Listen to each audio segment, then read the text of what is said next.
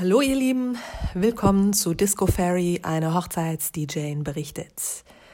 Heute habe ich ein paar Fragen, die ihr dem DJ oder der DJ stellen solltet, wenn ihr beim persönlichen Gespräch seid. Insofern natürlich, also wenn derjenige anfängt zu erzählen oder diejenige und hat schon ganz viel geklärt, dann braucht ihr das natürlich nicht mehr fragen, ist eh klar. Aber manchmal sind ja so bestimmte Sachen, die man vielleicht vergessen hat. Also das passiert mir zum Beispiel auch, dass ich einfach ähm, von Hölzchen auf Stöckchen komme und habe dann doch irgendwas Wichtiges vergessen. Das wollen wir natürlich nicht. Deswegen wären hier ein paar Punkte.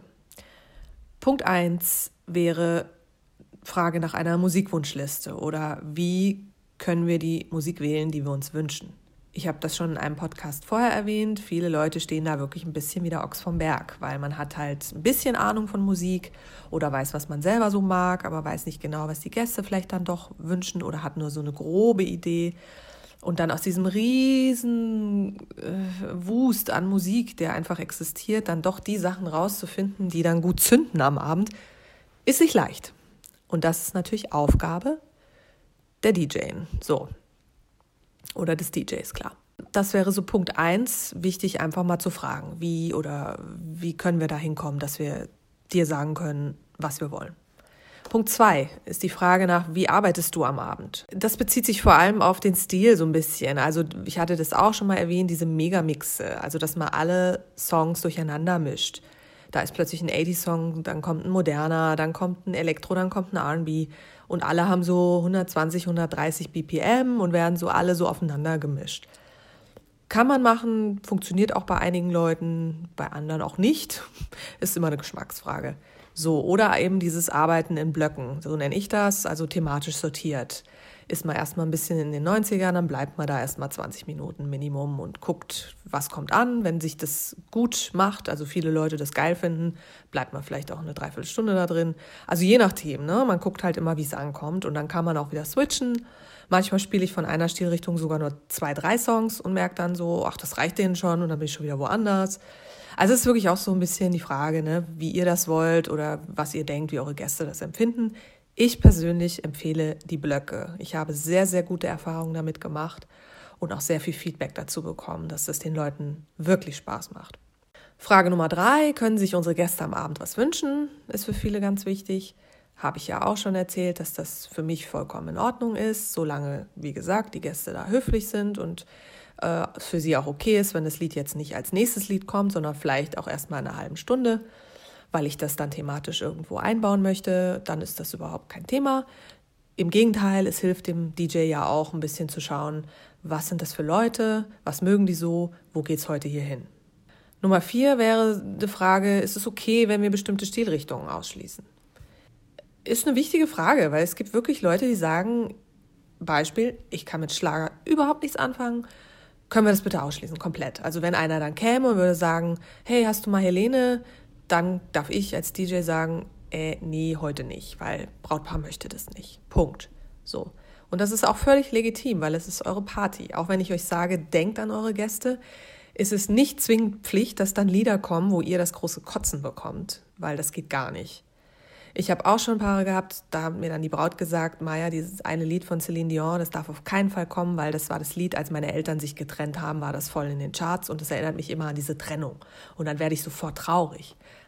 Ist auch eine Begründung. Geht gar nicht, so ein Lied dann zu spielen. Ich weiß das natürlich bei manchen Liedern nicht, was es bei euch triggert. also bei einigen vermute ich so, was so funktionieren könnte, aber ich weiß es auch nicht bei allen. Von daher ist es auch völlig in Ordnung, da eine Liste zu machen mit einzelnen Songs, die euch zum Beispiel nicht gefallen oder Interpreten oder sogar Stilrichtungen. Ja, und dann zu sagen, ey, ich möchte heute aber überhaupt kein RB hören, weil das ist gar nicht meins. Dann Frage Nummer 5. Wie geht es nach dem Eröffnungstanz weiter? Auch ganz wichtig, weil manchmal hat das Brautpaar selber schon Ideen, was sie gerne dann im Anschluss noch wollen, weil sie zum Beispiel dann auch mit den Eltern noch einen Tanz machen wollen. Ist nicht mehr ganz so traditionell, also es machen nicht mehr alle, aber kann man durchaus machen natürlich. Dann sagen die gerne selber, hey Maja, kannst du dann nach unserem Tanz noch das machen oder jenes? Kein Thema. Sonst überlege ich mir das und ich schaue da so ein bisschen nach den Leuten. Also ich gucke mir die Leute so ein bisschen an und lasse mich da so ein bisschen von inspirieren. Aber ich habe natürlich auch ein paar Songs, die ich so in der Trickkiste habe, wo ich halt weiß, die funktionieren fast immer. Und die mache ich natürlich am Anfang, weil ich möchte natürlich auch erstmal, dass alle noch ein bisschen bleiben. Wenn sich nach zwei, drei Liedern noch ein paar wieder hinsetzen oder rausgehen, weil sie sagen, ey, ist noch viel zu früh, draußen ist noch warm, ich habe noch keine Lust, ich muss noch was trinken, ich muss aufs Klo, was auch immer, dann ist das völlig auch legitim. Aber ich versuche zumindest erstmal so ein paar Leute auch zu halten, damit nicht der Eindruck entsteht, Eröffnungstanz und dann setzen sich alle wieder hin, kein Bock mehr. So, das ist ja auch blöd irgendwie. So, dann Frage Nummer 6. Machst du Pausen? Ha, gute Frage. Weil ich zum Beispiel mache keine Pausen. Ähm, das liegt so ein bisschen daran, dass ich Nichtraucher bin und auch irgendwie das komisch finde. Also wenn ich jetzt so eine Pause mache, dann ist ja irgendwie keine Musik da oder wieder nur langsame Musik oder so. Weiß ich nicht. Also ich könnte mir vorstellen, dass dann auch der eine oder andere dann irgendwann nach Hause geht. Ne? Sagen wir mal, es ist schon 12.1 und dann kommt so eine Pause und dann, ach ja, es ist ja auch schon so spät, na komm, dann gehen wir jetzt nach Hause. Finde ich komisch. Also ich mache es nicht.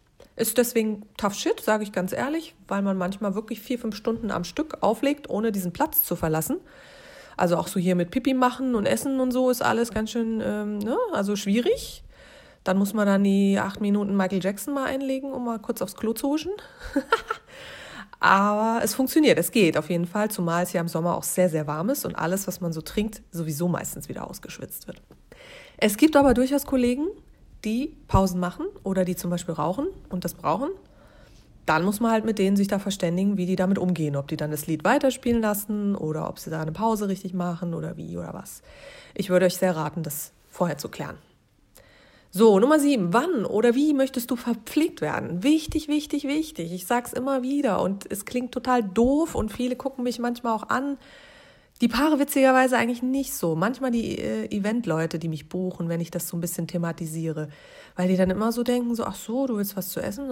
Also nicht alle, um Gottes Willen, aber es gibt welche, die das wirklich so ganz mit großen Augen dann denken, so, hä, ja gut, der Fotograf war klar, weil der ist ja zehn Stunden da, aber du, ja, ich bin meistens auch zehn Stunden da. Also, mm, so. Das Ding, was passiert ist, wenn man äh, dahin kommt, also mir geht es oft so, dass ich vorher mir schnell noch irgendwas, einen Happen oder so reinhaue, bevor ich losfahre oder auf dem Weg dahin dann bin ich da, dann baue ich auf, dann geht's los, dann gibt's oft ja Buffet oder Menü, dann gibt's ja zu essen. Von daher ist für mich erstmal alles Klärchen, weil dann esse ich am Anfang direkt so gegen sieben oder acht, supi. Dann kriege ich frühestens Mitternacht, ein Uhr, wenn dann der Mitternachtssnack kommt, kriege ich auch wieder Hunger, weil natürlich durch die Bewegung, also ich bin halt jemand, der da auch mitgeht, der mittanzt, der die Leute so ein bisschen ne, so energetisch auch mit denen in so einen Austausch geht. Das heißt, ich bin irgendwann auch durch, weil mein Zucker fällt.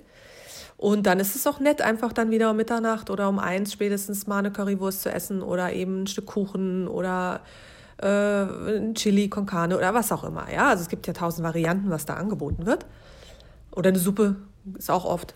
Finde ich total cool und wichtig für die Verpflegung des DJs. Und wenn ihr möchtet, dass der DJ gut gelaunt ist, dass er durchrockt, dass er Spaß hat, dass er Energie hat, dass er euch Energie gibt, dann bitte verpflegt den DJ. Und zwar gut. Wichtiger Punkt. So. Acht habe ich schon gesagt. Äh, trinkst du Alkohol am Abend? Hatte ich schon mal erwähnt, dass ich das nicht tue. Ja, hatte die Gründe eben, wie ich schon erwähnt hatte, dass ich sehr oft mit dem Auto fahre, um dahin zu kommen, wo ich bin, dass ich meine Anlage ja mitbringe und aufbaue, abbaue. Und dass mich Alkohol tatsächlich müde macht, war schon immer so völlig kontraproduktiv bei mir. Wenn ich ein Glas Sekt trinke, fange ich eine halbe Stunde später an zu gehen.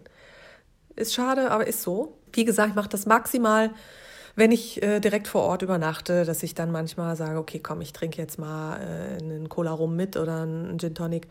Dann ist es auch okay. Aber wie gesagt, das wird auch niemals so, dass das äh, exzessiv oder ausfällig wird oder so.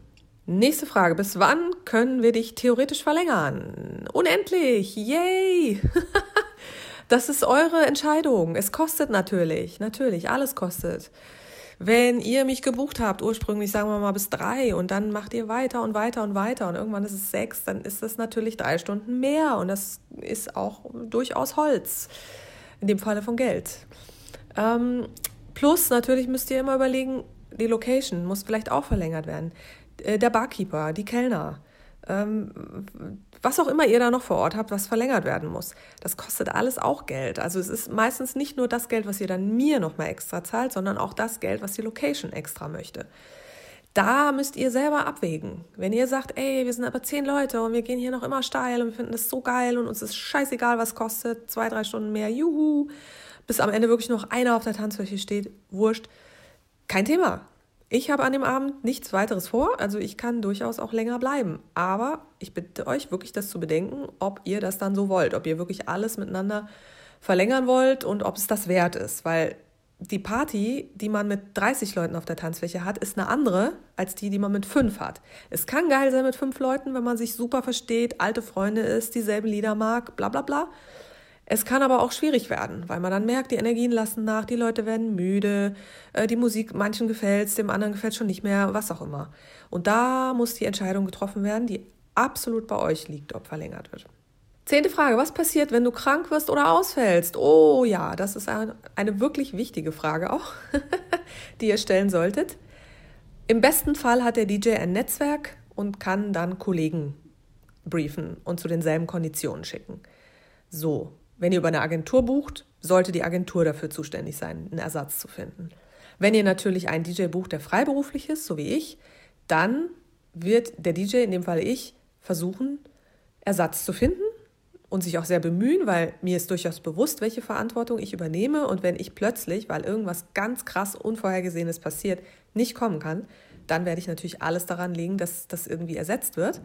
Aber wie es manchmal ist, vielleicht funktioniert es auch nicht dann habe ich zumindest keine Pflicht. Also ihr habt dann bei mir keine Pflicht, dass ich sage, ich verpflichte mich, dass ich euch dann einen Ersatz stelle. Ich gebe mein Bestes, aber hm, so. Es sollte trotzdem möglichst nicht passieren. Also mit krank oder ausfallen, da meine ich wirklich Extremfälle. So, dass du den Kopf unterm Arm trägst oder sonst was. Ja, also wie ihr wisst, es gibt einige Dinge, die wir alle wissen, da kann man nichts machen. Und da würde es auch keinen Sinn machen, dass die DJ da steht und euch den Abend da versüßt, wenn sie innerlich völlig zerrissen ist, weil was ganz Krasses bei ihr zu Hause passiert ist. Ne? Also macht ja keinen Sinn, da gebt ihr mir recht. Nächste Frage. Wie möchtest du deine Gage haben? Gibt es auch unterschiedliche Sachen? Die eine traditionelle kommt von der Musik noch. Von früher, wo es nur Bands gab, ist äh, Gage am Abend, Bar. Ist halt cool, weil dann hat man es auf der Hand ne, und ist ja nett. So. Aber es gibt auch ganz viele jetzt mittlerweile, was ja auch Sinn macht, weil viele ja diese Barsummen nicht rumschleppen wollen, ist auch gut so. Dann lässt man sich halt überweisen. So. Da gibt es natürlich die Variante. Also ich sage dann immer zwei Wochen vor Termin alles. Das ist dann meine Absicherung, dass alles da ist soweit. Ähm, bei Firmenfeiern, klar, dann ist es oft mit hier zehn Tage danach oder so. Da ist es halt ein bisschen anders, aber das sind halt auch keine Privatleute. Ne? Es gibt bestimmt auch eine Variante, dass man sich einigen kann, Hälfte, Hälfte oder weiß ich nicht, zwei Wochen vorher die Hälfte und dann am Tag oder einen Tag nach dem Tag die andere Hälfte überwiesen. So Sachen, da gibt es natürlich einiges. Aber solltet ihr nachfragen, was der DJ möchte und euch auch daran halten. Weil ich habe das auch schon erlebt, dass ich zum Beispiel dann gesagt habe, ja, ich hätte es gern bar.